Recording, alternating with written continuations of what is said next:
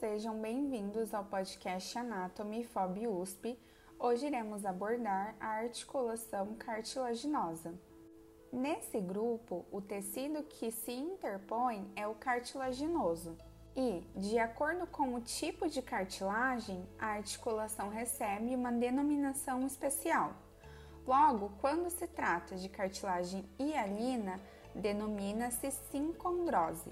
Essas são raras e o exemplo mais típico é a sincondrose esfeno-occipital na base do crânio. Já quando a articulação é composta de fibrocartilagem, denomina-se sínfise. Exemplo disso encontramos no plano mediano entre as porções púbicas dos ossos do quadril, constituindo a sínfise púbica. Em ambas as articulações, seja ela sínfise ou sincondrose, a mobilidade é reduzida.